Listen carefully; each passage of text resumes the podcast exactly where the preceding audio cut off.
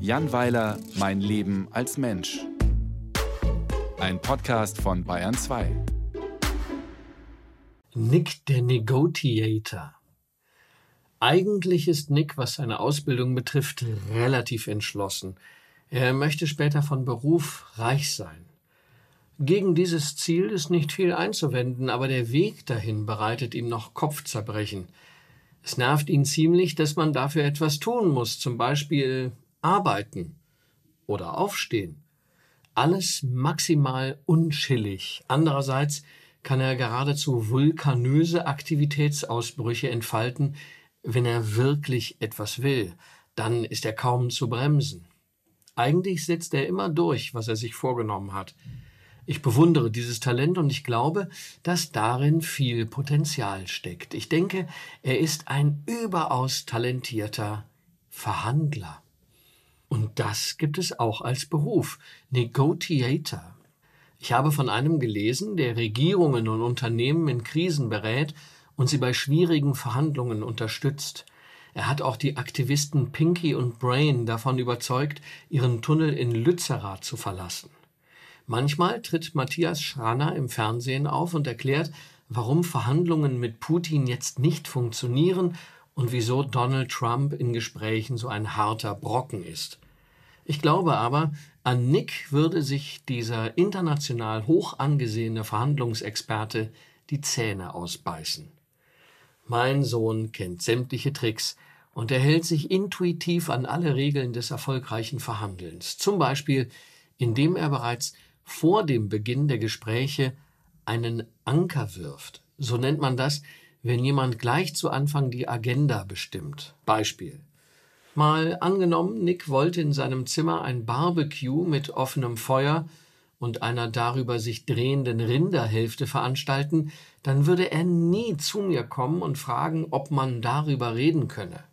Er wüsste ja, dass man das nicht kann.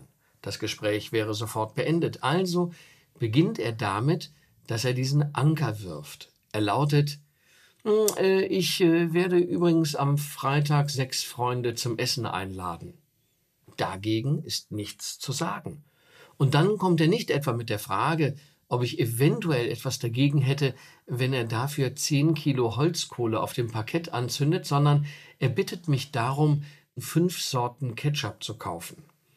Wenn ich mich darauf einlasse, habe ich praktisch schon verloren, denn wer Ketchup kauft, befürwortet damit automatisch die Röstung von Biomasse im eigenen Heim.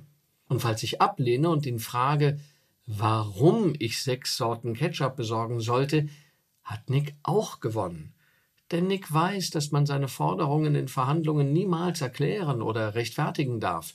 Wenn ich also frage, wofür er sechs Sorten Ketchup braucht, antwortet er, das ist eine sehr gute Frage, aber das ist nicht unser Thema. Ich brauche außerdem vier Baguettes, ein Pfund Knoblauchbutter und einen Feuerlöscher. Die angemessene Antwort darauf wäre, bei dir piept's wohl.